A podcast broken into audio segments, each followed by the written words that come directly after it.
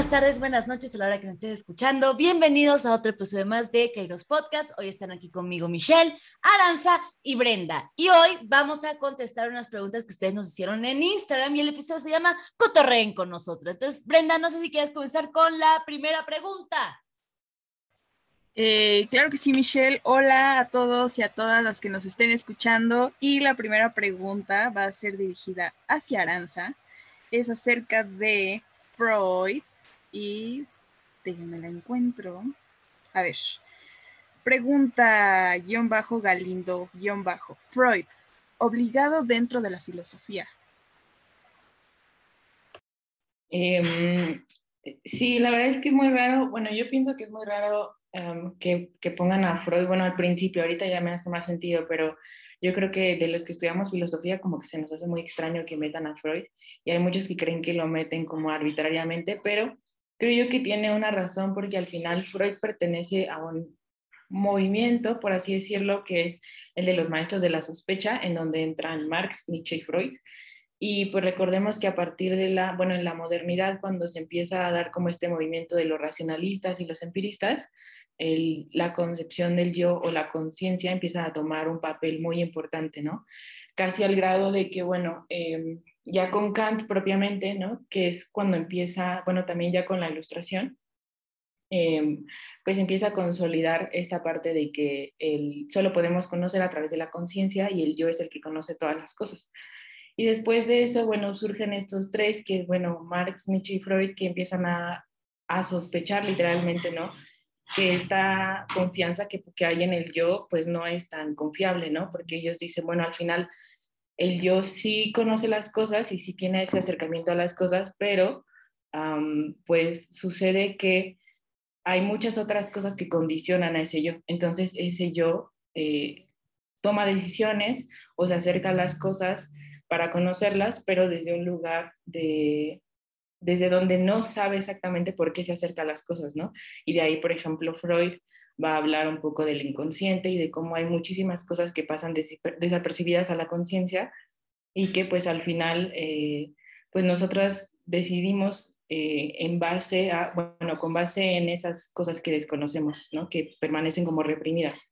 Entonces yo creo que como tal no hay no es como que pongan a Freud de manera arbitraria, sino que sí entra ahí. Y bueno, también recordemos que eh, Freud, hay muchas personas que piensan que Freud como tal también fue un filósofo y yo creo que, que sí lo fue porque también empezó a teorizar a partir de lo que él estudiaba el psicoanálisis sobre la sociedad, ¿no? De ahí pues su ensayo que es uno de los más famosos que es El malestar en la cultura y creo que por esa razón lo ponen ahí, entonces no creo que sea como, como algo que se sacaron así de la manga, pero Sí, básicamente. Yo digo que fueron unos fanáticos. Nada, es broma. Ahí estoy molestando a Aranza porque Aranza es la psicoanalista del grupo, ¿no? De hecho, Aranza va a hacer una maestría pronto en psicoanálisis, ¿no? Entonces, aplausos para Aranza, ¿no? Y las preguntas de Freud dijimos, no, claro, estas van para Aranza porque Aranza es, es fan número uno de Freud. Creo que tienes una taza y tienes unas pantuflas también de, de Freud. Entonces, aquí tienen a la fan número uno de, de Freud, ¿no? Pero si quieren, continuamos a la siguiente pregunta que creo que podría ir dirigida hacia todas nosotras, que se llama Mejor y Peor Experiencia en tu carrera. ¿A quién le gustaría comenzar? Si quieren, yo comienzo. Eh, yo creo que mi peor experiencia fue conocer a Aranza. Nada, es broma, claro que no. Eh, yo creo que de las mejores experiencias que he tenido en la carrera, hmm, uy, yo creo que más que en la carrera de filosofía como tal, fue haciendo mi servicio social, ¿no? Eh, pero obviamente fue, pues fue parte de mi universidad y en el servicio social me acuerdo que yo comencé a dar clases de matemáticas, luego me subieron a coordinadora de matemáticas y luego a coordinadora de todo el programa que estábamos dando en, en la Salle y eso me hizo conocer a gente increíble, ¿no? Me hizo también como que practicar esta parte de liderazgo, dar clases, y de ahí como que creo que comenzó como mi amor, ¿no? Hacia los adolescentes, ¿no? El aspecto de poder dar, clases, ¿no? Como, eh, no sé, fue muy, fue muy interesante la, la experiencia, claro, con el COVID luego, pues como que todo eso se detuvo, pero creo que eso a mí me enseñó muchísimo, diría que esas fueron como de mis, de mis mejores experiencias en la carrera, también conocer a Aranza y Brenda, ¿no? Nos las pasábamos muy bien, me acuerdo que como siempre tenemos clases en las tardes antes de, de ir a las, a las clases, me acuerdo que de repente salíamos a comer o a tomarnos unas cerbatanas bien elodias, ¿no? Y estaba bastante, bastante padre, o luego, no sé, eh, fue una experiencia muy bonita. Y yo creo que de las peores experiencias, hmm, lógica. yo creo que de las peores experiencias fue una clase de, no, no una clase, fue un año entero de lógica con un profesor, por eso luego en mi canal nunca lo de lógica, porque siento que soy horrible en lógica, ¿no? Eh, yo creo que fue muy duro porque, no sé, me creo que me sentía súper tonta y dije, ¿qué estoy haciendo acá si ni siquiera estoy entendiendo lógica básica? Eh, y pensé que iba a reprobar la materia y me acuerdo que estaba sumamente estresada. Eh, pero al fin y al cabo pasé, o más que nada creo que el profesor yo le caía muy bien y en eso también, y por eso nos pasó, la verdad. Gracias, profesor. pero sí, o sea, eh, fue un tiro de eso. Yo creo que el carisma, vio, vio que éramos persistentes con las clases. Yo creo que dijo, no, les doy un 6 por esfuerzo, literal nos dio un 6 por esfuerzo. Eh, pero estuvo bastante padre la experiencia, creo que sí hace que agarres mucho estómago en la carrera y que te des cuenta de que hay cosas que no vas a saber, ¿no? Y que te van a, se te van a, eh, a, dificultar, pero pues ni modo, se sacó y gracias a Dios que ya se acabó. No sé, ¿quién le gustaría continuar con las experiencias?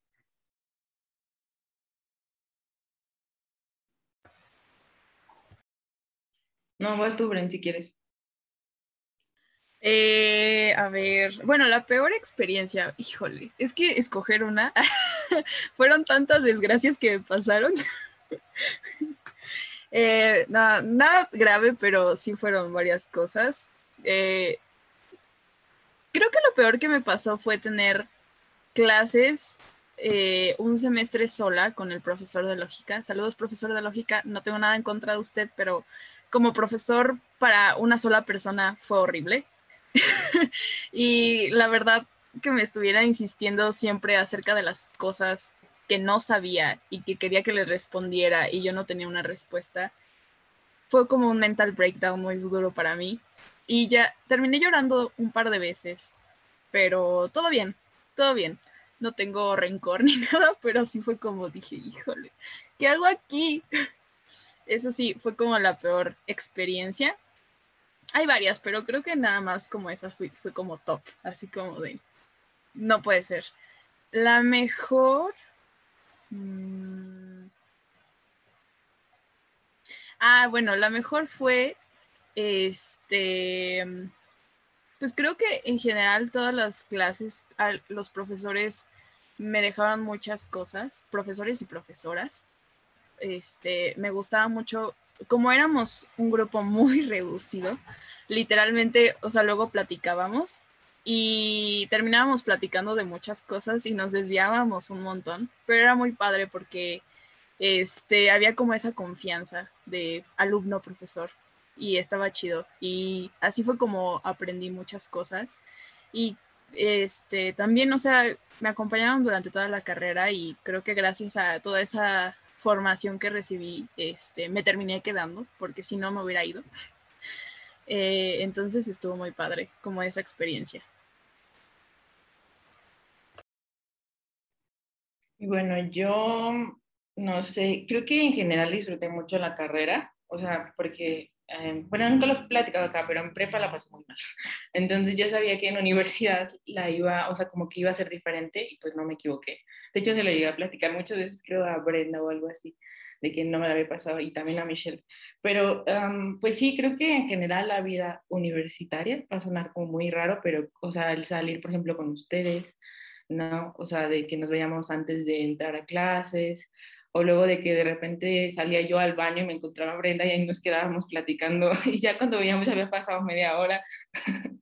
este, pero yo creo que eso y a lo mejor ah, si pudiera decir un momento concreto que fue como lo que mejor me pasó en la carrera, mm, quizá también fue lo peor que me pasó en la carrera, que fue en cuarto semestre, que eh, cuando a todos los del salón nos entró una crisis existencial, incluida a Michelle también.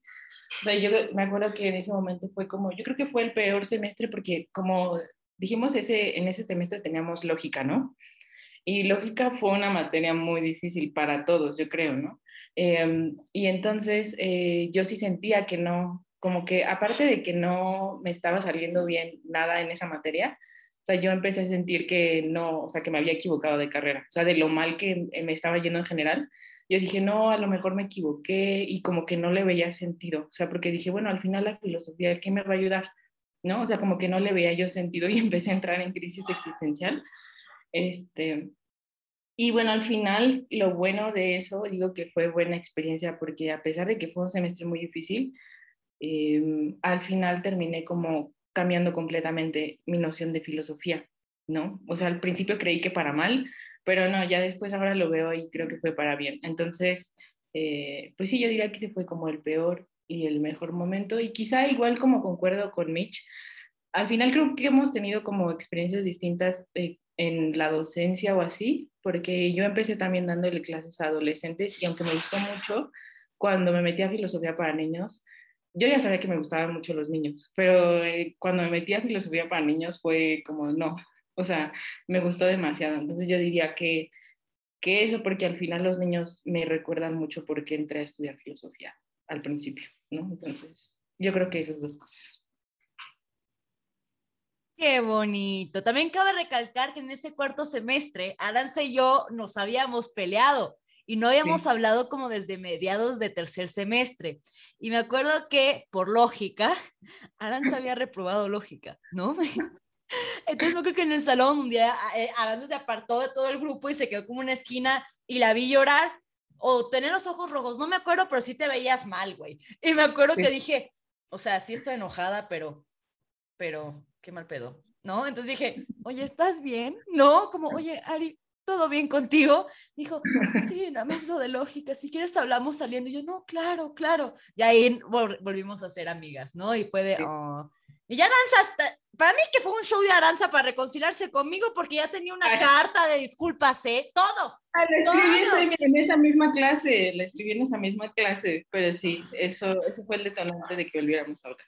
Exacto. Y ya desde ahí Aranza y yo inseparables y Aranza me presentó a, a Brendy y la verdad fue una muy, muy bonita experiencia. Sí fue un semestre muy duro, pero sí te hace replantearte muchas cosas. Y por lo que me gustaría también seguir a la siguiente pregunta, ¿no? Esta me gustaría contestarla yo, pero también si ustedes tienen algo que contestar, adelante, porque es una pregunta del existencialismo y como ya muchas saben acá, yo, yo y el existencialismo somos uno mismo, ¿no? Y, y me gusta porque habla del sentido de la vida, espera, estoy buscando la eh, aquí me gusta.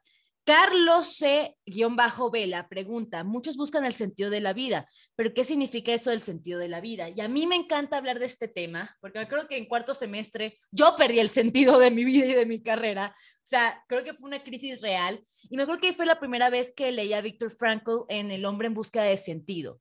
Y me gustó mucho la idea, a mí se me hace desde un punto de vista un poco existencialista, la verdad, eh, el hombre tiene que ir resignificando su sentido de vida constantemente. ¿Por qué? Porque el hombre se va construyendo, el ser humano va cambiando conforme pasen los años. O sea, yo no soy la misma Michelle de esa Michelle de cuarto semestre, ¿no? Y la verdad es que es, es, a mí me gustó darme cuenta de eso porque uno piensa que tiene una meta, un objetivo y que por eso uno vive y es mentira, ¿no? Uno tiene múltiples objetivos conforme pasan carreras, pasa la vida, ¿no? Pasan empleos, etcétera, etcétera. Uno tiene que ir, eh, que, como que ir a la par, ¿no? De la vida. Y para mí el sentido de vida, ¿qué es? Llenar aquello que no tiene sentido, ¿no? No creo que nacemos acá destinados con un plan de, Dios o del universo y la energía, ¿no? Es que tú vienes acá para, no sé, salvar el mundo, tú vienes acá para enseñar, no sé, ¿no? O sea, yo sí creo que uno decide qué es lo que quiere ser y uno decide qué sentido darle a la vida. Y en ese cuarto semestre me tocó significar lo que estaba haciendo, porque si no creo que me hubiera vuelto loca, ¿no? Y de hecho me acuerdo que pasé por una depresión grande, ¿no? Pensando es que esto no es para mí, es que esto no me gusta, es que cuál es el sentido de estudiar la carrera. Y cuando uno pasa esos momentos de crisis, que uno se da cuenta de que la vida es, es neutral, vacía en sí misma, a la que me refiero con vacía en sí misma, no es ni buena ni mala, no es bonita ni fea, simplemente es. Y lo bueno es que siento que está abierta para que uno la llene con lo que uno quiera. Y a mí, cuando me quedé vacía, por eso sí tuve que llenar eh, de sentido ese, ese semestre, como que para poder cobrar fuerzas y terminar la otra mitad de la carrera que me, que me quedaba, ¿no? Y creo que fue, es un reto para todos nosotros encontrarle sentido. Siempre creo que está bien perder el sentido a veces, ¿no? Es completamente normal perder el sentido, perder el camino, ¿no? Y replantearse los objetivos y metas que tenemos, ¿no? Pero hay que hacer ese ejercicio constantemente cada cierto tiempo. ¿Por qué? Porque vamos cambiando también y también hay que hacernos un estudio de quién soy yo y quién era hace seis meses, hace un año, cuando comenzamos la pandemia. Creo que hemos cambiado muchísimo, ¿no? Entonces, es bueno hacerse como que esa evaluación y para mí esa evaluación siempre te hace buscar un sentido, ¿no? Eh, y para mí buscar un sentido me hace la vida mucho más fácil de vivirla, ¿no? Y no vivir en un nihilismo eh, eh, absurdo, ¿no? Pero esa es mi idea. No sé si a alguien más le gustaría contestar la pregunta del sentido de vida. ¿No? Me la rifé, es eso. Ya lo hice tan bien que no hay nada, no hay comentarios. Bueno, no sé quién quiere seguir con las siguientes preguntas. pues a ver, eh, yo había visto una por acá. Mm, es que hicieron muy buenas preguntas. Pero, ah, por ejemplo, esta que también creo que me parece que tú, Mitch, la querías contestar, de que, ¿cómo fue que te gustó la filosofía? Esa, esa creo que sería una buena, buena para, pues a mí, por ejemplo, bueno, yo empiezo, pero eh, A mí me gustó la filosofía al principio porque recuerdo que yo iba muy, o sea, de hecho yo entré a prepa como muy encaminada hacia derecho, ¿por qué razón no tengo idea? Pero este, yo ya iba como mucho con esa idea y luego de repente empecé a como a ver en, en después en, en, prepa, bueno, en, en, prepa los tres años llevas como eh, materias de filosofía y así, y me llamaba mucho la atención. La verdad es que al principio llevábamos lógica y ahí lo disfruté mucho, lógica, pero es que al final, pues lógica que ves en prepa es muy diferente a la lógica que ves en la carrera, ¿no? Me, me queda muy claro eso, ¿no? Entonces, eh, me acuerdo que nos pusieron a leer El mundo de Sofía y yo empecé a leerlo y me parecía muy aburrido, la verdad. O sea, al principio era como de, ay, porque solo leía como fragmentitos. Pero recuerdo que en ese momento también como que me empezó a dar una crisis existencial porque ya no sabía si sí quería estudiar derecho o no. Y apenas estaba yo en primer año, ¿no? Y yo dije, bueno, pero es que yo había querido derecho pues siempre y ahorita como que ya, ¿qué onda, no? Y ahí me empezó a gustar como la psicología, etcétera, etcétera. Entonces, eh, recuerdo que, me, que por alguna razón un profe me dijo, este, oye, veo que se te está dificultando filosofía, entonces te voy a dejar leer eh, pues un, un, diálogo aparte de Platón para ver si te gusta. Y si sí, pues incluso te hago un examen diferente. Y entonces me dejó leer eh, El Fedón de Platón y no. O sea, ese fue como el detonante. O sea, me acuerdo que a partir de que leí el Fedón, bueno, para los que no lo ubican tanto, el Fedón es un diálogo que escribe Platón en donde relata los momentos antes de que Sócrates eh, pues tomara la cicuta, ¿no? De que muriera. Y habla un poco, o sea, ahí Sócrates empieza a, a, pues sí, a dialogar como con sus discípulos sobre a dónde va a ir su alma cuando él se muera. Y em, básicamente lo que dice es una idea como muy contraintuitiva, dentro de, pues sí, en general del pensamiento occidental, ¿no? Que es que el filósofo es un ser para la muerte. O sea, que tiene que estar como en constante búsqueda de la muerte, pero al final, eh, porque el, el, alma pertenece como a, no pertenece como tal al cuerpo, sino como que el alma está aprisionada en el cuerpo y entonces el filósofo tiene que estar buscando siempre, eh, pues estar lo más alejado del cuerpo, ¿no? Por eso tiene que llevar como una vida ascética y así. Y eso me acuerdo que en su momento como que dije, wow, o sea, como que esto está muy loco y me empecé a meter mucho en la filosofía de Platón y recuerdo que leí muchos, muchos diálogos de Platón y lo que me gustó es que al final como que Platón hablaba de muchas cosas actuales, pero como desde otra perspectiva y eso hizo que ya no viera como al mundo igual, ¿saben? O sea, yo creo que pues a las tres nos ha pasado aquí. Cuando tú lees algo de filosofía y después vuelves como a la realidad, por así decirlo, ya no ves, ya no ves el mundo como con los mismos ojos. Y fue eso lo que dije, no, o sea, como que me di cuenta de que la realidad era mucho más compleja de lo que normalmente parece. Y dije, o sea, yo creo que esto es para mí. Y entonces dije, bueno, me voy a meter a filosofía y ya, pero no sé cuál fue su experiencia, si es que quieren contestar esta pregunta. ¿Me repiten la pregunta?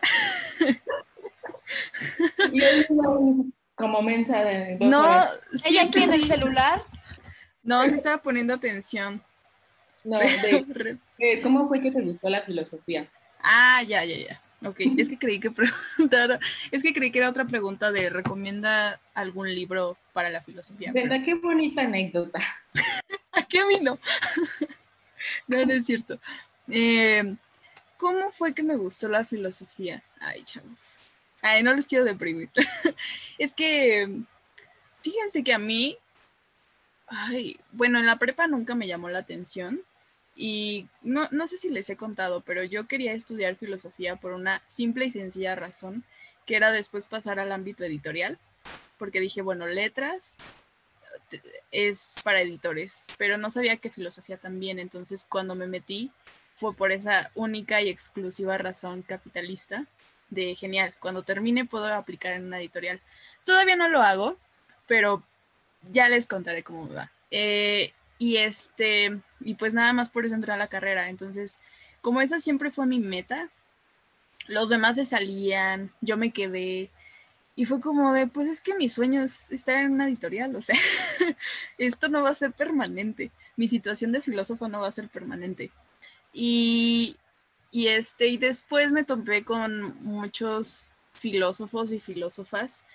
Y, por ejemplo, llegué a Nietzsche, o oh, Nietzsche, siempre voy a decir que fue el que me dejó malita de mi cabeza. Digo, yo estaba malita de mi cabeza antes, pero él me dejó, o sea, como más, o sea, me dio una intención dentro de la filosofía que no había encontrado hasta ese momento, que lo encontré con la profesora de Cire, con quien también tenemos otro episodio, ella, tan linda ella.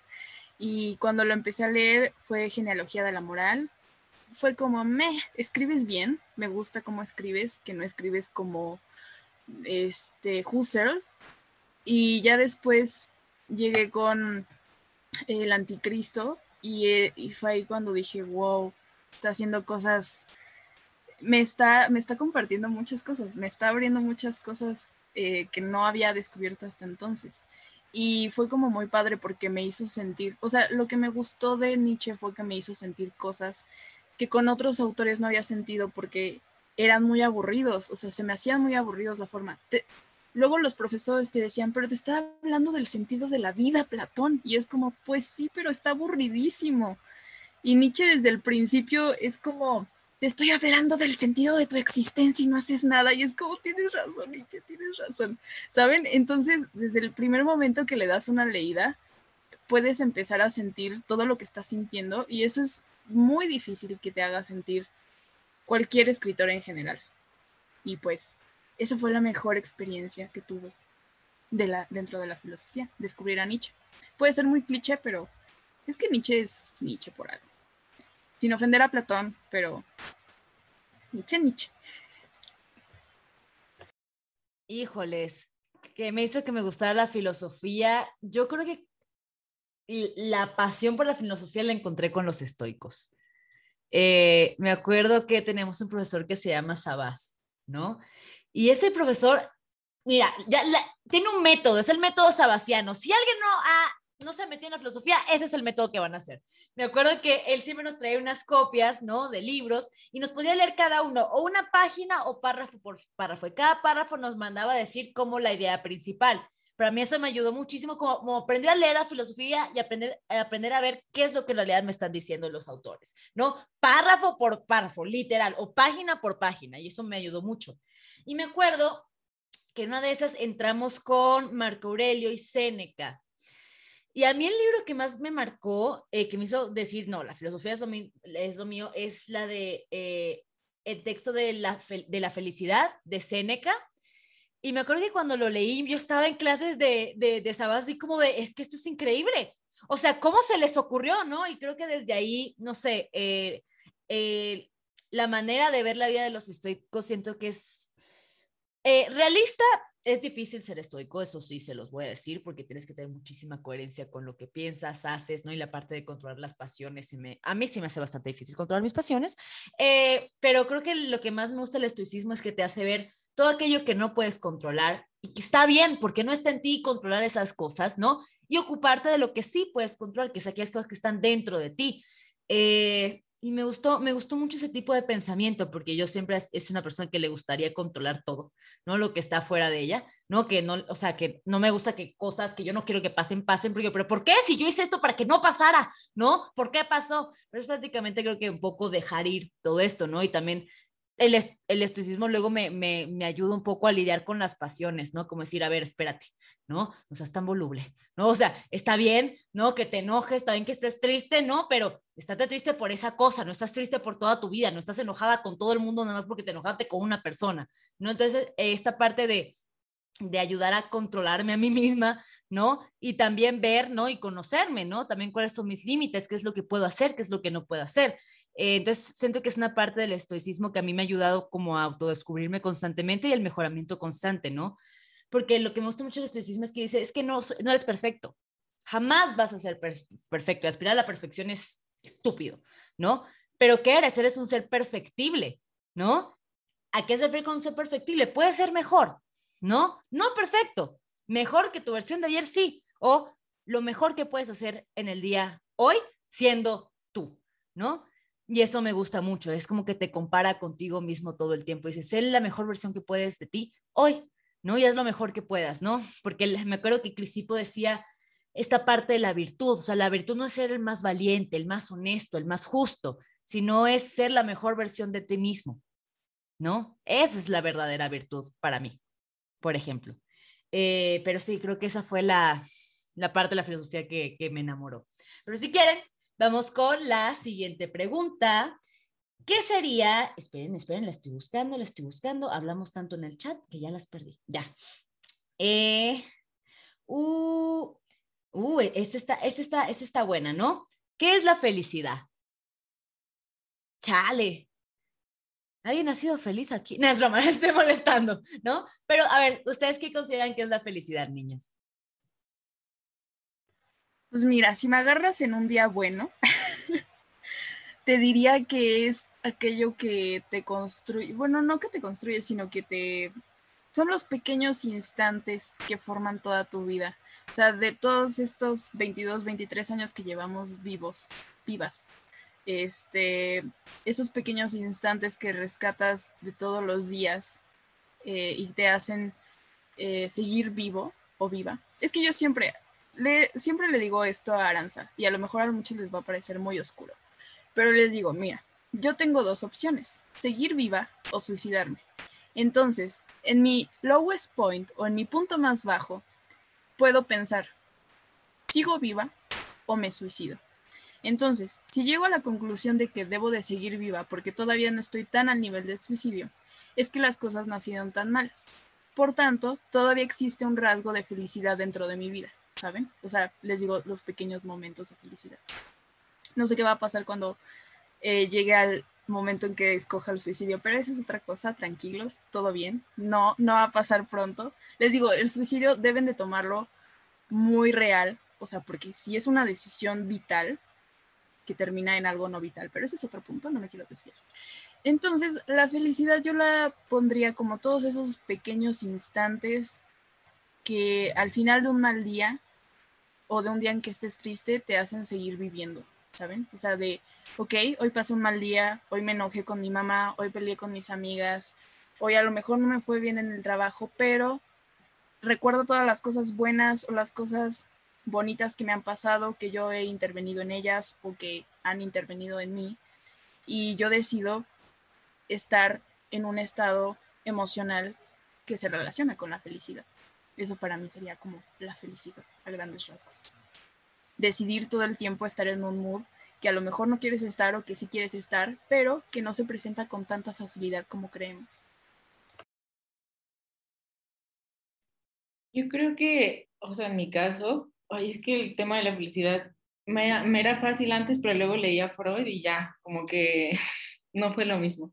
Pero yo creo que concuerdo un poco con Brenda, porque al final no sé, Freud hablaba mucho de esta parte de, que la felicidad, de que tendemos a confundirla, ¿no? O sea, de que creemos que ser felices es literalmente estar feliz todo el tiempo y que por esa misma razón, por querer que la felicidad sea siempre la misma y que esté, o sea, que siempre nos lleve a un nivel de intensidad muy alto, por eso mismo es que somos infelices, por creer que la felicidad es así, porque evidentemente querer estar felices todo el tiempo es algo utópico, ¿no? O sea, y Freud decía como, no, o sea, la felicidad en realidad la hemos malinterpretado, ¿no? O sea, la felicidad consta de un instante muy breve en donde experimentamos un éxtasis así impresionante y luego se va.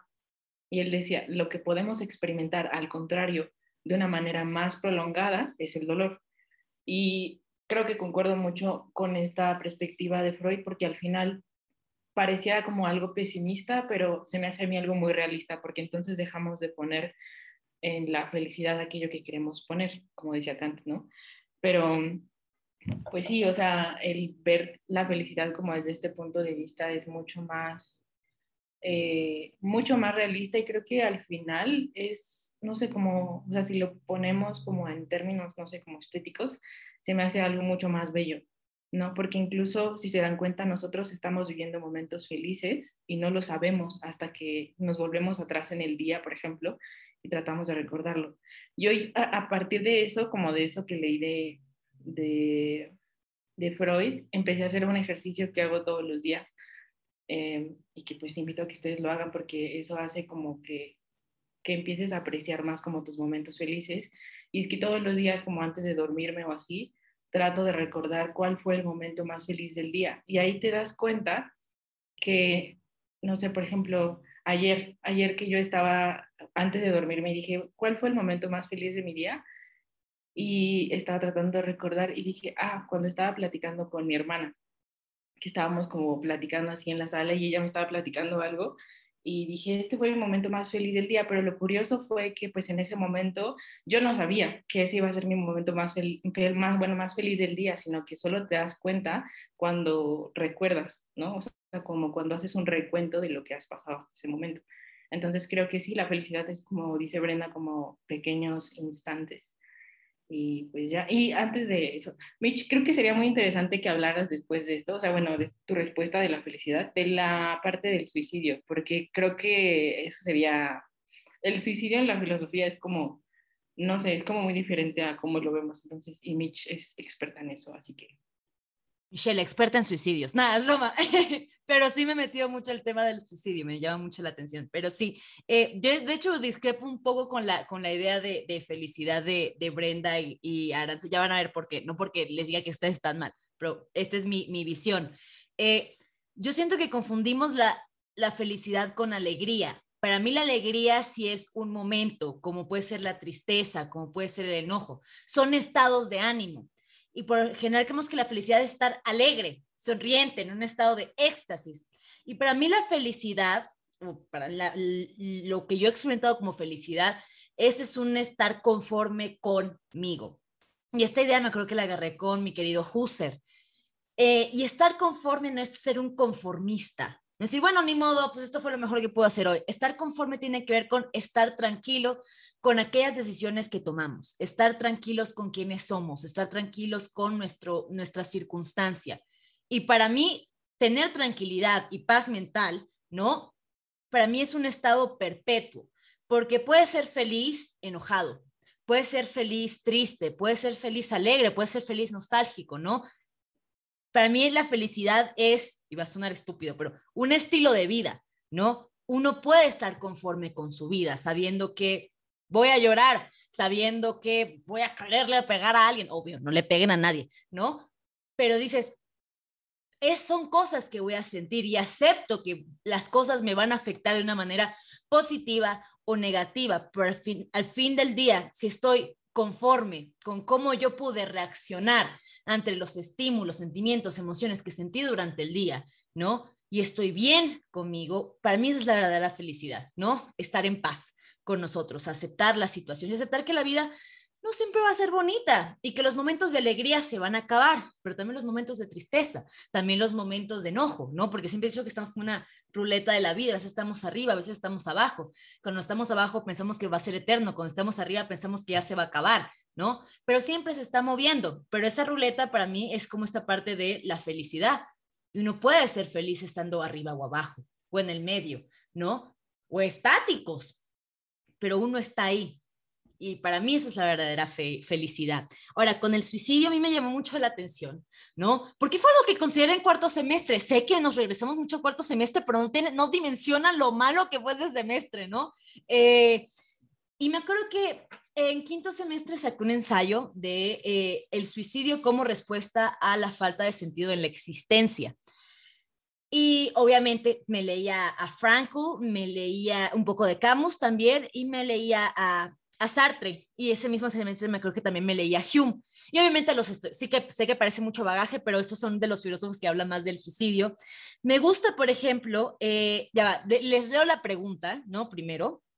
Eh, eh, ¿Cuál crees que sea la respuesta del existencialismo respecto al suicidio? Ah, esta es la respuesta que voy a estructurar. Yo comencé con los estoicos y me encanta su idea sobre el suicidio. ¿Por qué?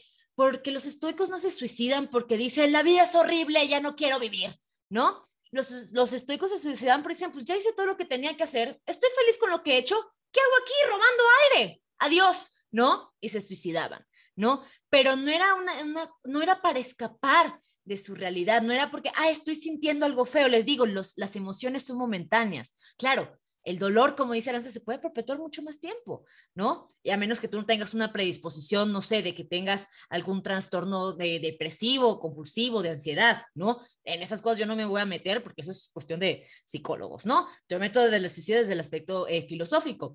Y la visión estoica, estoica era pues ya no tengo nada más que hacer acá, estoy conforme con aquellas cosas que he hecho en la vida, ¿no? Y ya acabó mi, mi, mi, mi, mi plan, o sea, mi objetivo, ya hice lo que tenía que hacer, estoy bien con lo que hice, adiós, ¿no? Eh, con Hume, me creo que también leí un ensayito que hizo sobre el suicidio, ¿no? De que está sumamente satanizado el suicidio, ¿no? Como si fueras en contra del plan de Dios, dice, dice Hume, pero al fin y al cabo, Dios puso en nuestras manos el destino de, nuestras vidas y uno decide qué es lo que quiere hacer, porque el suicidio se tiene entendido como si fuera una acción egoísta, ¿no? Eh, cuando en realidad nosotros tenemos el control completo de nuestra vida, ¿no?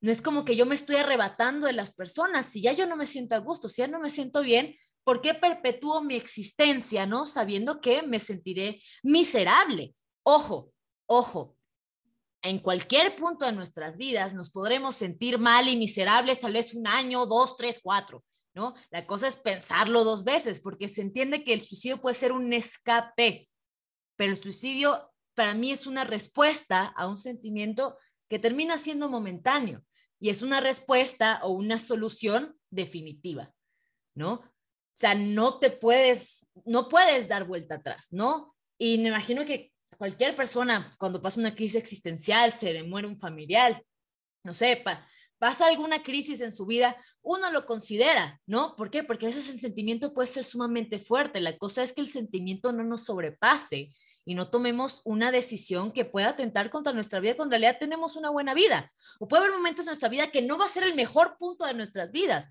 Para mí el suicidio no siempre es una respuesta.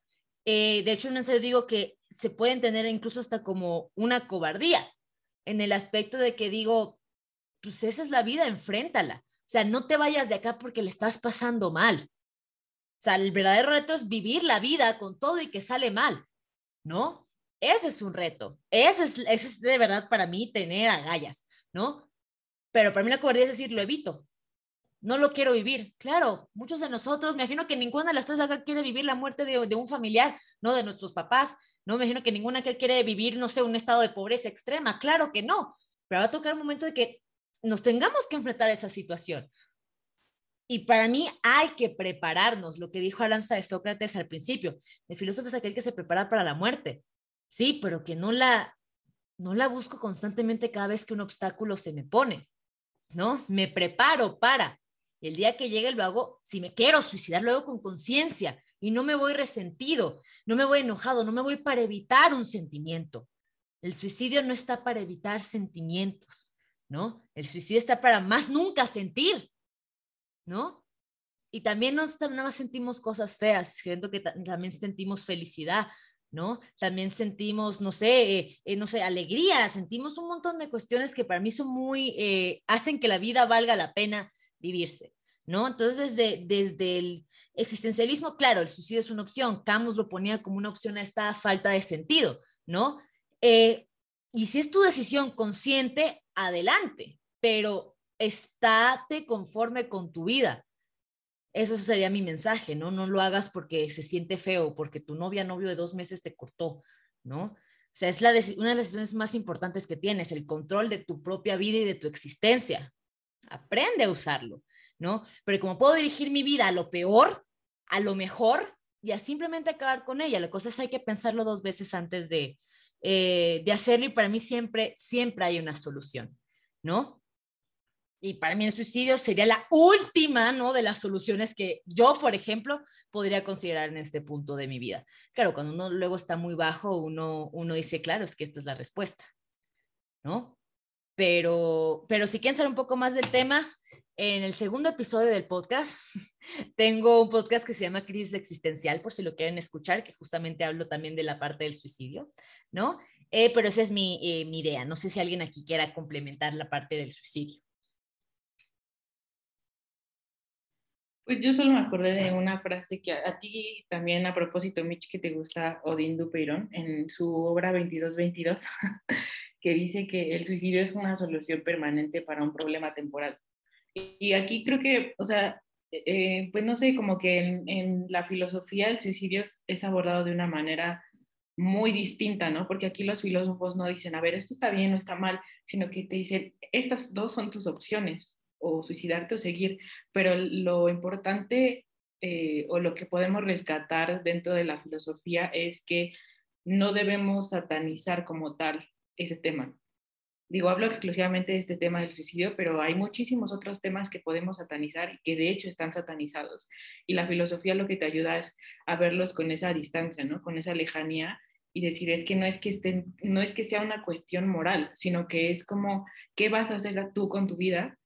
Y decir, bueno, si decides ponerle fin, ok, pero entonces tienes que ser plenamente consciente de lo que haces, ¿no? Porque a nadie le va a afectar eh, tanto esa decisión como a ti. Y ahí se va a escuchar muy radical y muy, no sé, como muy, no sé, hasta cruel, pero ahí ya no tienen cabida los demás. O sea, a pesar de que el hecho de que tú ya decidas terminar con tu vida y que los demás ya no estén ahí, bueno, ya no te vean ahí, evidentemente les va a doler a ellos, pero como tal ellos no tienen un lugar dentro de esa decisión. Eh, lo que importa ahí es lo que tú decidas, ¿no? Entonces, pues no sé, creo que por que me parece como muy interesante esta pregunta y también pues el hecho de que tú lo has, este, pues sí, como estudiado mucho desde el existencialismo, Mitch, porque al final como que te da otra perspectiva de las cosas, ¿no? Y eso es lo que, una de las cosas que más tratamos de hacer en el podcast es como tomar esos temas que son polémicos y decir, es que no son cuestiones morales, sino son cuestiones existenciales y en todo caso individuales, ¿no? Entonces, yo creo que sí. Eso, más que nada. Me hizo reflexionar ahorita que estaban hablando del suicidio, de, ¿no les parece tan curioso que, de que sea este, tan gratis, o sea, tan gratuita la vida, pero, o sea, de que sea tan difícil gestar una vida, más bien, o sea, de que tarde nueve meses y que pase por todo este proceso y que todavía tengamos una como concepción de si la vida es gratuita o si la vida fue dada por un ser divino y de que la muerte esté inmersa en la vida sin que nos demos cuenta, de que esté ahí al alcance de la mano, ¿saben? O sea, como que es tan fácil quitar la vida. No sé, me, me vuela la cabeza pensar en eso. Es, es muy complicado. Y también quería decir, este, por ejemplo, los prehispánicos, sobre todo los mayas, creo que tienen una visión del suicidio súper diferente a la concepción que tenemos hoy en día. Me acuerdo que en una de mis clases, no sé si era pensamiento prehispánico o si fue en la prepa, me dijeron que cuando vinieron los españoles y pues empezaron a conquistar primero a los mexicas, los mayas ya sabían de los españoles y de todo lo que iban a hacer. Entonces, en lugar de recibirlos con los brazos abiertos o intentar luchar contra ellos, los españoles lo que hicieron fue llegar a la selva maya y encontraron a muchos cuerpos, literal a muchos cuerpos, colgados de los árboles, o sea, porque preferían morir, o sea, por las creencias que ellos tenían antes que someterse a creencias en las que ellos no compartían nada. Entonces digo, pues también está, es interesante, o sea, también la muerte de Sócrates que es suicidio, este, también es súper interesante porque tiene un trasfondo que no solamente es, ay, me suicidio porque qué hueva vivir en otro lugar. O sea, es como no, o sea, yo soy, este, no sé, tengo una convicción muy grande por lo que creo, por esto. Entonces no voy a permitir que alguien más venga y me diga lo que tengo que hacer con mi vida, ¿saben? Son como decisiones vitales y creo que también el suicidio es una decisión vital que como dice Mitch, o sea, la tienes que pensar muy bien porque no hay paso atrás. Puede que tengas suerte y que a lo mejor no lo logres, pero realmente hay mucha gente que no regresa del suicidio y creo que es interesante pensar en qué es un estado momentáneo el que te lleva a una decisión tan, tan vital como esa. También me gustaría agregar a lo que dijo Brenda ejemplos del suicidio, ¿no? No sé si han escuchado hablar de los samuráis, eh, pero justamente por una eh, muestra de, de, de, honor y de valentía se hacían harakiri, ¿no? Que es que con una daga, ¿no? Se, creo que se daban, no me acuerdo en qué parte del cuerpo se dan, pero se dan como que por acá y se, se, daban de lado, ¿no? Y ellos mismos se suicidaban, pero era como un, un súper acto de valentía y de honor, ¿no? Entonces, también hay un, hay un aspecto cultural del suicidio, ¿no? Hoy en día, como lo vemos en, en, Occidente, lo tenemos satanizado y lo tenemos como de, no, ¿cómo se te ocurre suicidarte? Pero sí, es una decisión. Bien, mal, no está bien ni mal, debe ser pensado, pero bueno y malo, siento que no es una categoría que entra en, en la decisión sobre tu, tu existencia. Y como dijo también Brenda, es una decisión que solo tú puedes tomar y que solo tú, ¿no? Tienes una decisión sobre ello. Hay que pensarlo dos, tres, cuatro, cinco veces, claro que sí, pero no te vayas con rencores, ¿no? O no te quedes tampoco porque por una persona, ¿no? Entonces, es, ahí sí creo que hay que ser inteligentemente egoístas, ¿no? Para decir cómo queremos llevar la vida, ¿no? porque al fin y al cabo, estar, seguir en la existencia es elegirla, ¿no? Es elegir quedarme acá, es elegirme a mí por encima de todas las cosas, ¿no? Entonces, ahí sí es una pregunta que les dejaría ver ustedes si es que se eligen, ¿no? Si es que se quieren quedar, ¿no? La pregunta principal. A pesar de todo, ¿eh? Porque quedarse aquí viene con todo, pero con todo. Así con los taquitos ricos como con, con los exes tóxicos, ¿eh? Entonces ahí sí les digo, ¿no? Prepárense.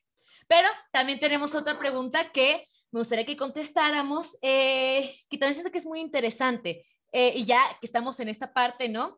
Eh, ¿Se han llegado a deprimir por algún tema filosófico que hayas estudiado?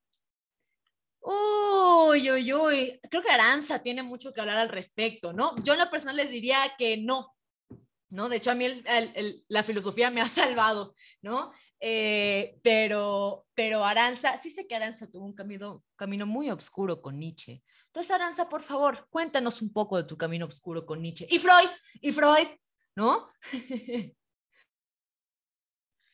Sí, definitivamente. Van a creer que aquí es todo contra Nietzsche, pero no, no, no. O sea, creo que Nietzsche es un filósofo maravilloso. Eso quiero dejarlo claro. Pero como dice Brenda, y eh, es que Nietzsche te abre mucho los ojos, ¿no? Entonces, yo recuerdo que yo me forzaba mucho a que me gustaba Nietzsche desde que estaba yo en prepa y lo leía, yo, o sea, leí, recuerdo que el primer libro que leí de él fue El crepúsculo de los ídolos. No le entendía, o sea, les juro, lo leía, o sea, haciendo un recuento, porque apenas hice un recuento de cuántas veces he leído a Nietzsche.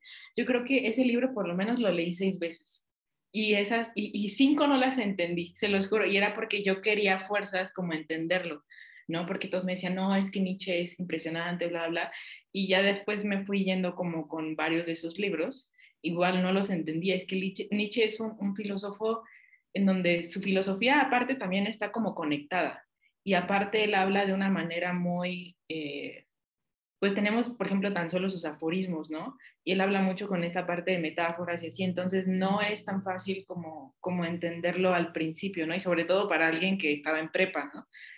Y ya fue cuando entré en la carrera que empecé a leerlo y lo entendí.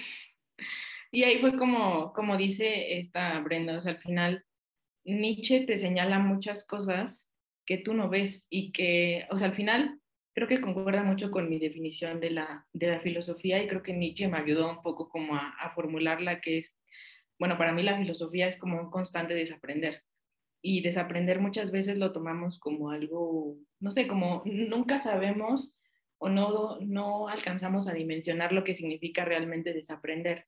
Pero desaprender es tirar estructuras y tirar paradigmas.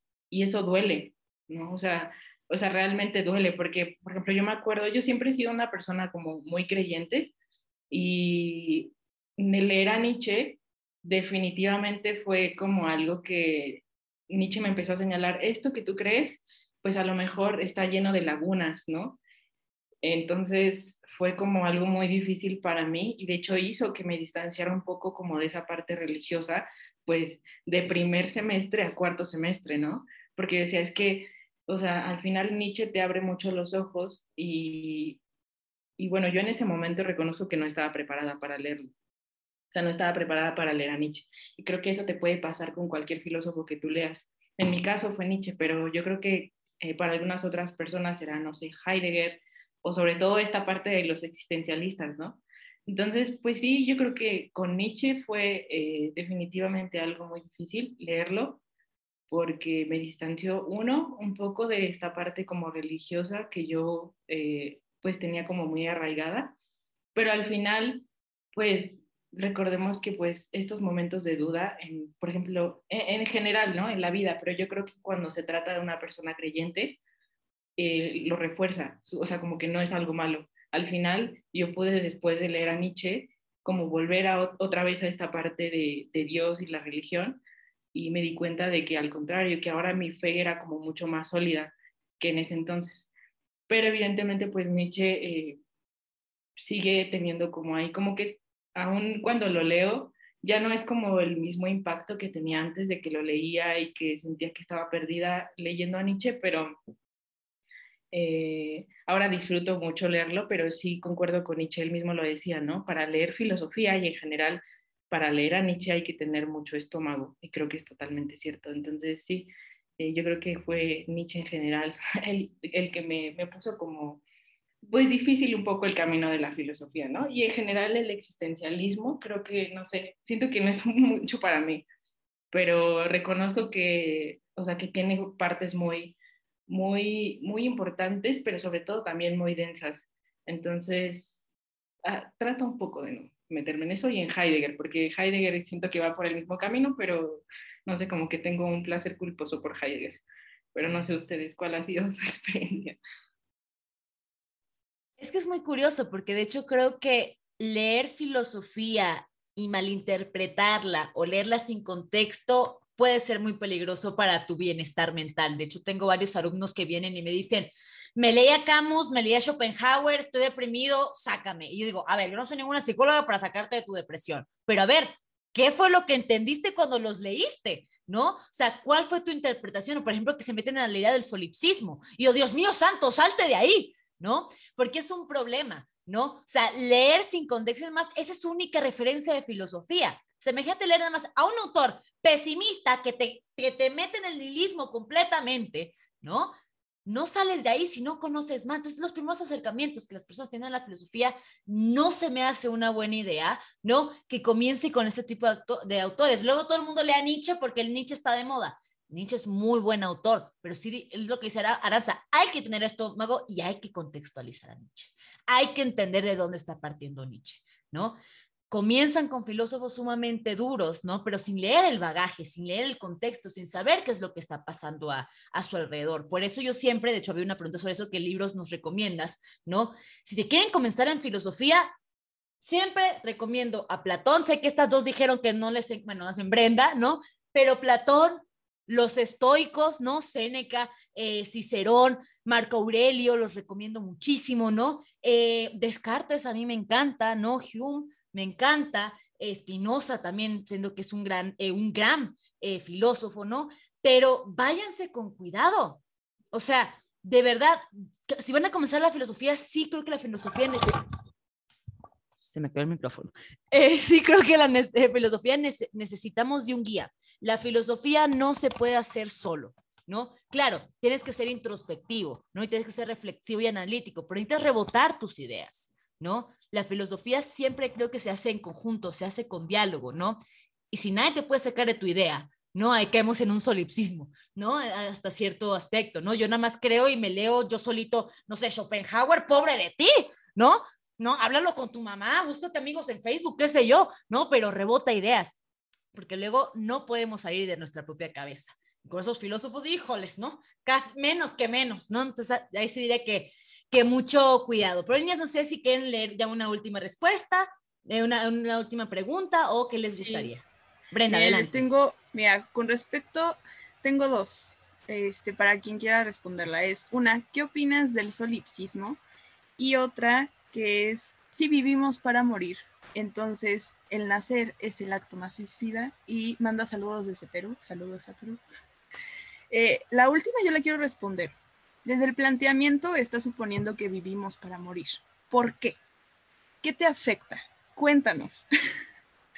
Eh, bueno, es que a mí me gustaría decir que cuando hablamos de Heidegger, muchos suponen que el ser para la muerte, el Das in der Welt, o sea, realmente creo que hay muchas concepciones erróneas acerca de todo esto que trajo Heidegger, creo que es el más conocido que habla del ser para muerte.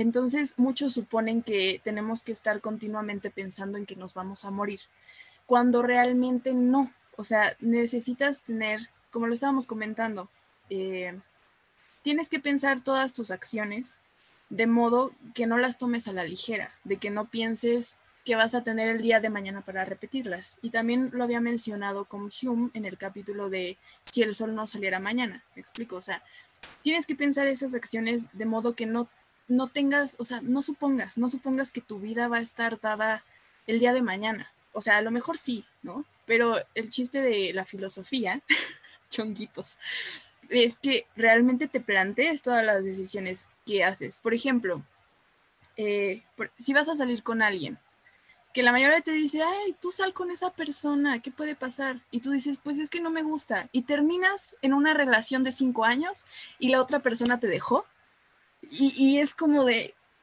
ni siquiera tomé esa decisión de forma vital, o sea, solo la tomé porque era el paso a seguir, era el paso que todos me decían que tomara y lo tomé. Tranquilos, no estoy poniendo ejemplos de nadie de aquí, solo es un ejemplo para que lo tomen en cuenta. Pero digo, o sea, es como llevarte por la corriente de la vida y no tomar decisiones tuyas. Entonces, no, no, no estemos viviendo para morir más bien estamos eh, intentando vivir sin pensar tanto en el morir, pero al mismo tiempo pensando que el morir afecta nuestro sentir. No sé si me estoy explicando. Pero, o sea, siento que mientras tengas en cuenta que estás vivo, pero también tengas en cuenta que estás, que puedes morir el día de mañana, vas a entender más o menos el equilibrio del que se trata de la vida. No sé si tengan otra respuesta. Sí, de hecho me gusta abordar este tema con Heidegger, ¿no?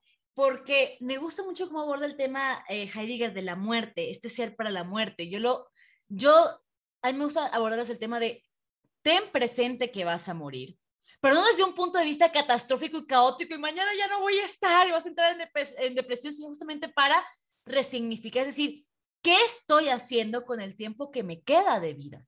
¿No? Porque al fin y al cabo eso es lo que hace que resignifiquemos las elecciones que estamos tomando. Eso lo habla Víctor Frankl también lo habla Sartre, ¿no? ¿Qué es lo que hace que yo le dé valor a una decisión que voy a tomar? Que, que tengo un tiempo limitado para tomar esa decisión. Claro, eso nos angustia, nos pone muchísima presión, ¿no? Escojo filosofía o escojo medicina, ¿no? O derecho, ¿no? Al fin y al cabo, el que tengamos un tiempo limitado, ¿qué hace? Escoge.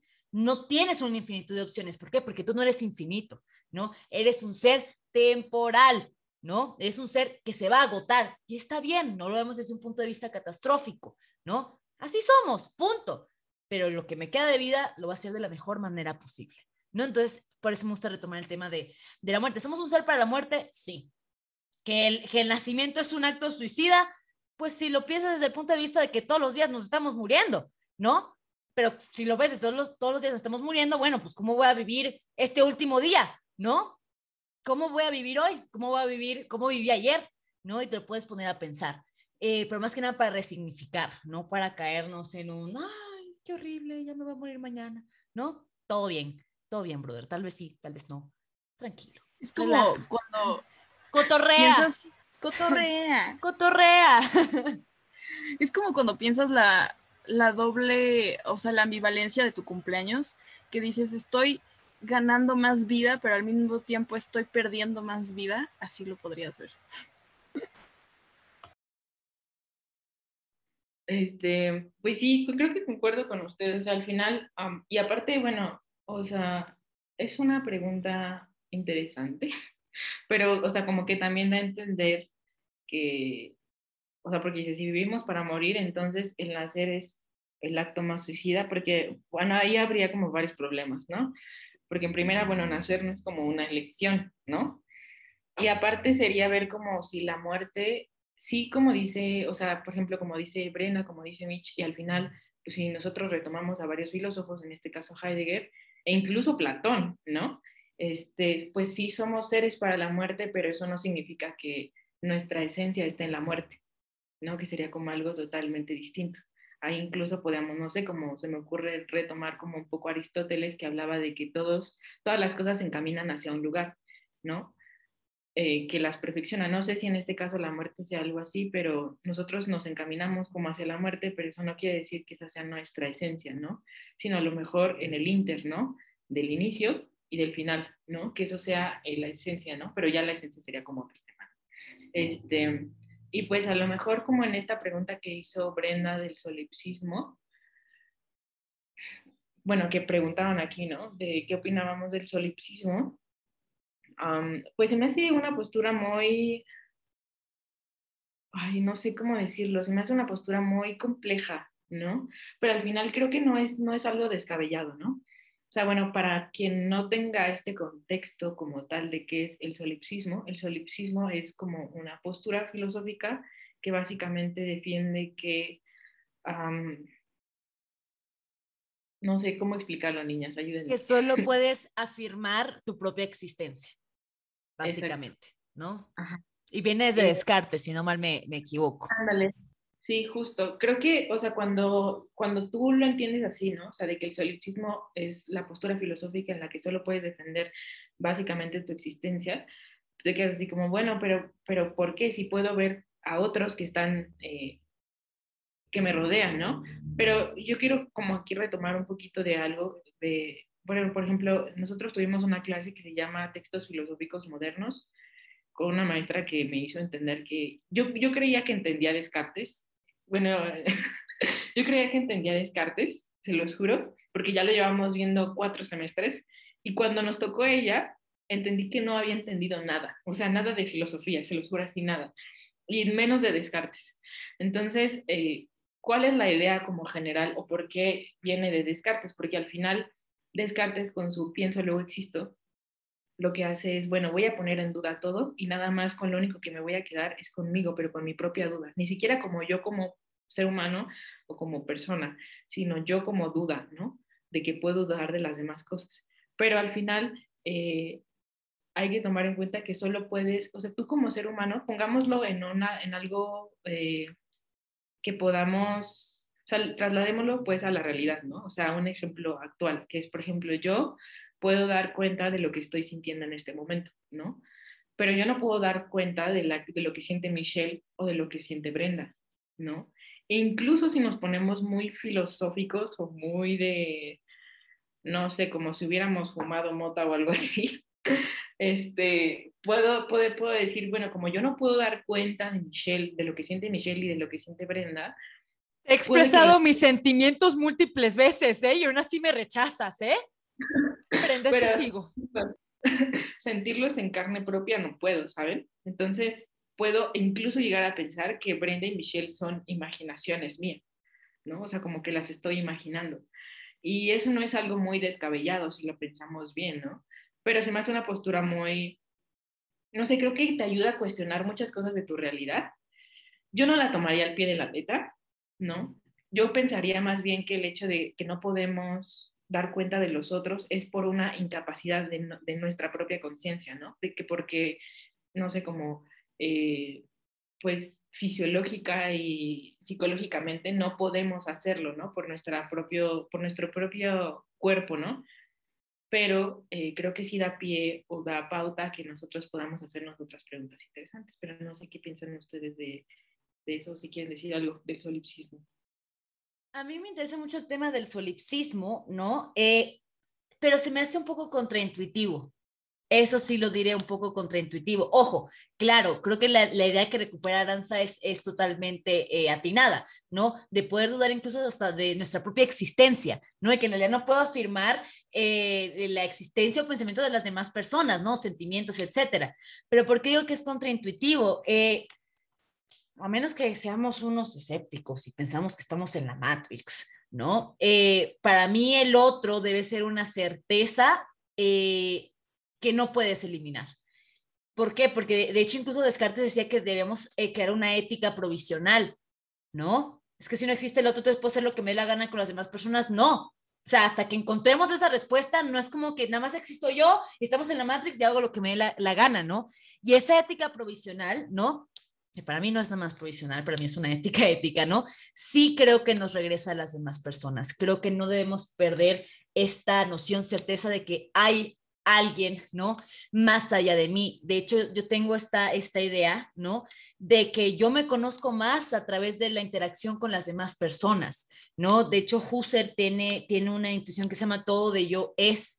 Y todo de yo es, es yo estoy en el mundo y estoy con otros seres humanos que son miembros de una comunidad, pero yo también soy un ser humano que está dentro de esta misma comunidad. Por lo tanto, somos miembros correspondientes de esta comunidad. O sea, hay otro ahí y porque yo me doy cuenta del otro, me puedo entender como un yo.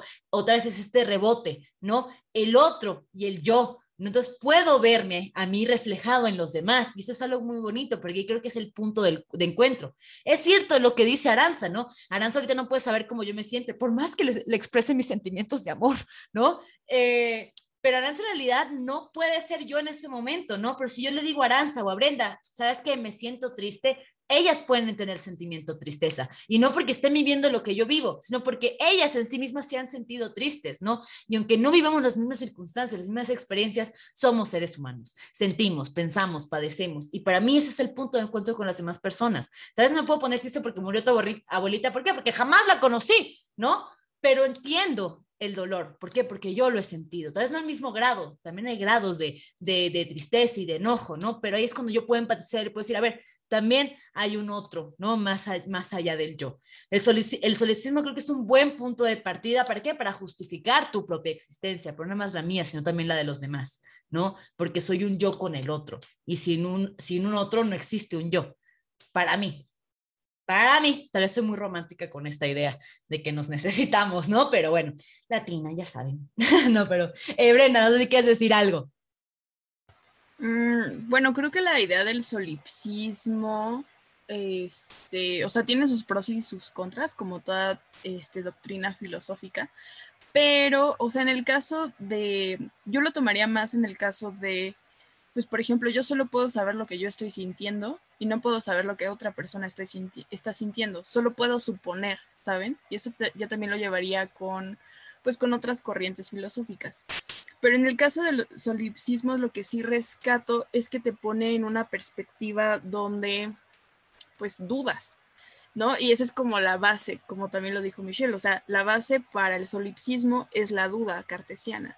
Entonces ya después Descartes resuelve mucho estos, estos problemas que tiene el solipsismo y ya hace, porque solo a partir de que este, de ti, de tu existencia, obviamente no te debes de creer el único o la única dentro del mundo, ¿no? Eso no tiene sentido. ¿Por qué?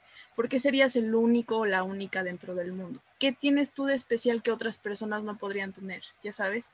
Y, por ejemplo, ver a otra persona, estás en un solipsismo, y pues la ves igual que tú, porque no ahí supones que tiene como las mismas cualidades que tú, ¿no? O sea, que puede llegar a pensar lo mismo que tú. O sea, las dos están dudando del otro, entonces si las dos personas llegan a la misma duda, es porque las dos personas están pensando, por lo tanto las dos personas están existiendo, ¿no?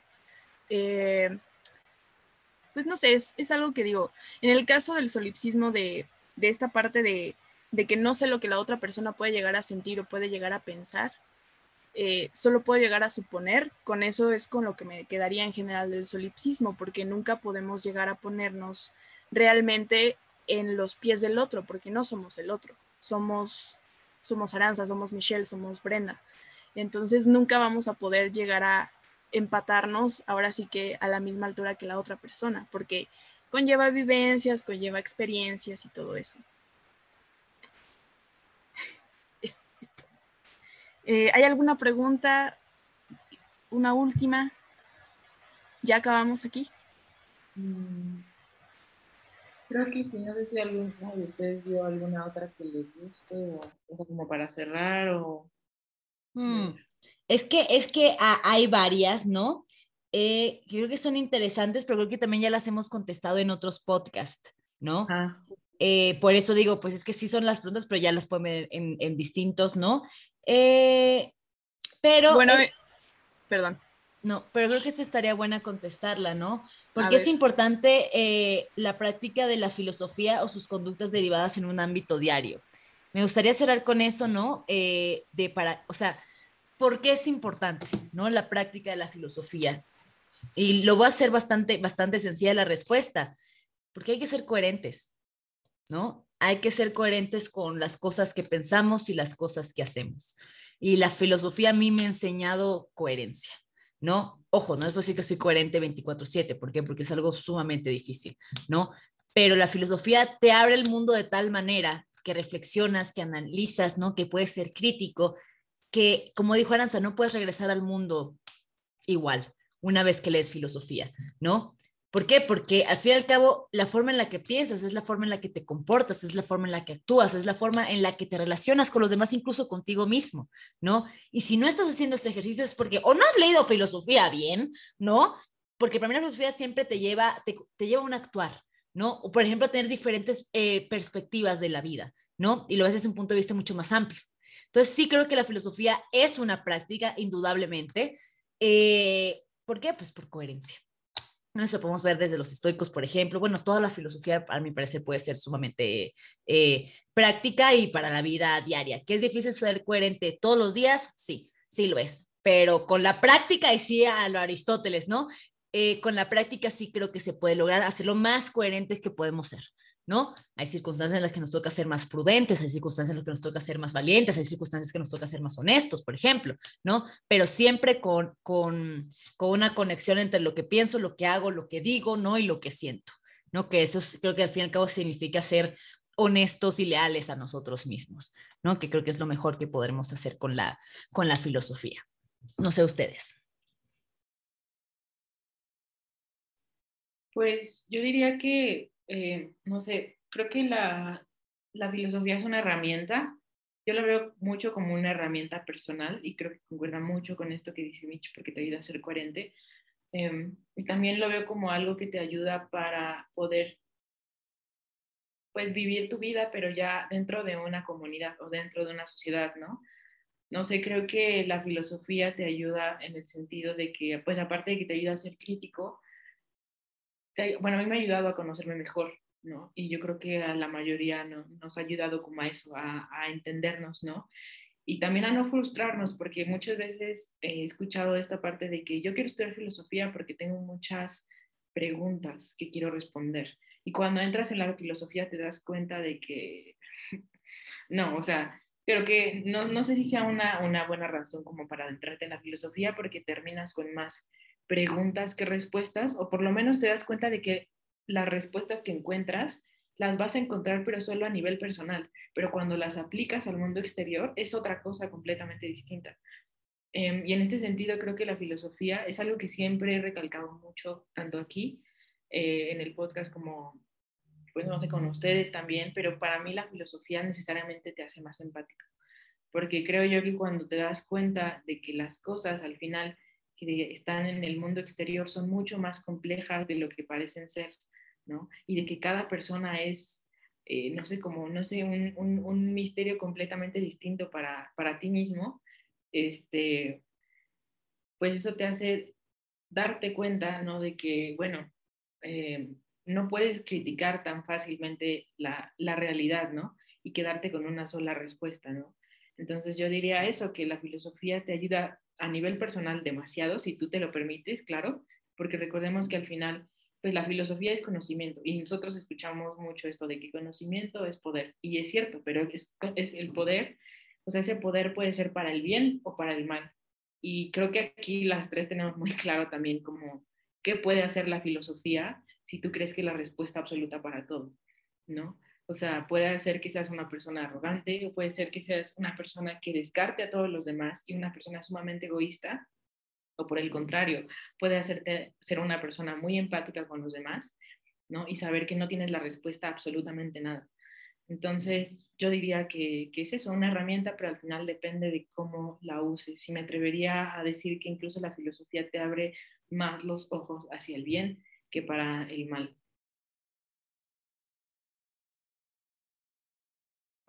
Mm, bueno, ya para cerrar, este, la filosofía, para mí lo que significaría es como esta predisposición humana, o más bien como con esta carga que lleva el humano, que no solo es una herramienta, sino también es como una brújula eh, personal que te guía hacia diferentes caminos. Y esta brújula va a ser guiada por tu curiosidad. ¿No? Hacia donde te lleve tu curiosidad, eso es. No importa si estás estudiando medicina, no importa si estás estudiando derecho, no importa si estás estudiando para volverte piloto de carreras, nada, o sea, esa curiosidad que sientes también está impulsada por un sentido filosófico de tu existencia. Y ya sea que no te guste la filosofía o que nunca has escuchado de filosofía o que te guste y te apasione, creo que siempre está inmersa, siempre está ahí presente. Y cuando estudiamos a todos estos filósofos, también vemos esa curiosidad o esa brújula filosófica dentro de ellos. Y es muy interesante porque compartimos eso todos a nivel personal de sentirnos a veces confundidos porque estamos aquí, eh, perdemos el sentido de la vida a veces, em, creemos a veces que la vida no tiene, que la vida a veces tiene mucho sentido, que tiene mucho valor y creo que es muy interesante ver cómo también ponemos eso en, en, ojos de filósofos, ¿no? En ojos de la filosofía. Y eso es muy interesante. Soy tu fan, Brenda. Me encantó lo de la, lo de la brújula. Soy fan de las dos, la verdad. Qué bueno que son mis amigas. Eh, pero bueno, si ya no hay más preguntas, eh, muchísimas gracias a todos ustedes por eh, hacernos las preguntillas. Espero que les haya gustado este episodio, ¿no? Para tener como que un poco de más de, interacción con ustedes, ¿no? Y ver sus, eh, sus interrogantes, ¿no? Que también creo que es muy interesante, ¿no? Y espero en serio que les haya gustado mucho, mucho este episodio. Eh, y pues nos vemos hasta el próximo, ¿no? Ya si tienen más preguntas, los pueden poner en, en Kairos Podcast, ¿no? O incluso en este, en este video que va a salir en YouTube. Y en Spotify creo que no puedes poner comentarios, pero nos pueden seguir a todas nuestras redes sociales. En Instagram estamos, estamos como kairos.podcast, en YouTube estamos como Kairos Podcast, en Spotify también estamos como Kairos Podcast. O sea, prácticamente ustedes nada más usen Kairos Podcast un, un, reloj con fondo morado, esas somos nosotros. Así que muchísimas gracias eh, por escucharnos. Me pueden seguir a mí a Instagram como arroba cafeidos-bajo, a Brenda como burdas reflexiones y Aranza como catarsis filosófica. Espero que les haya gustado muchísimo este episodio y nos vemos hasta la próxima. Adiós.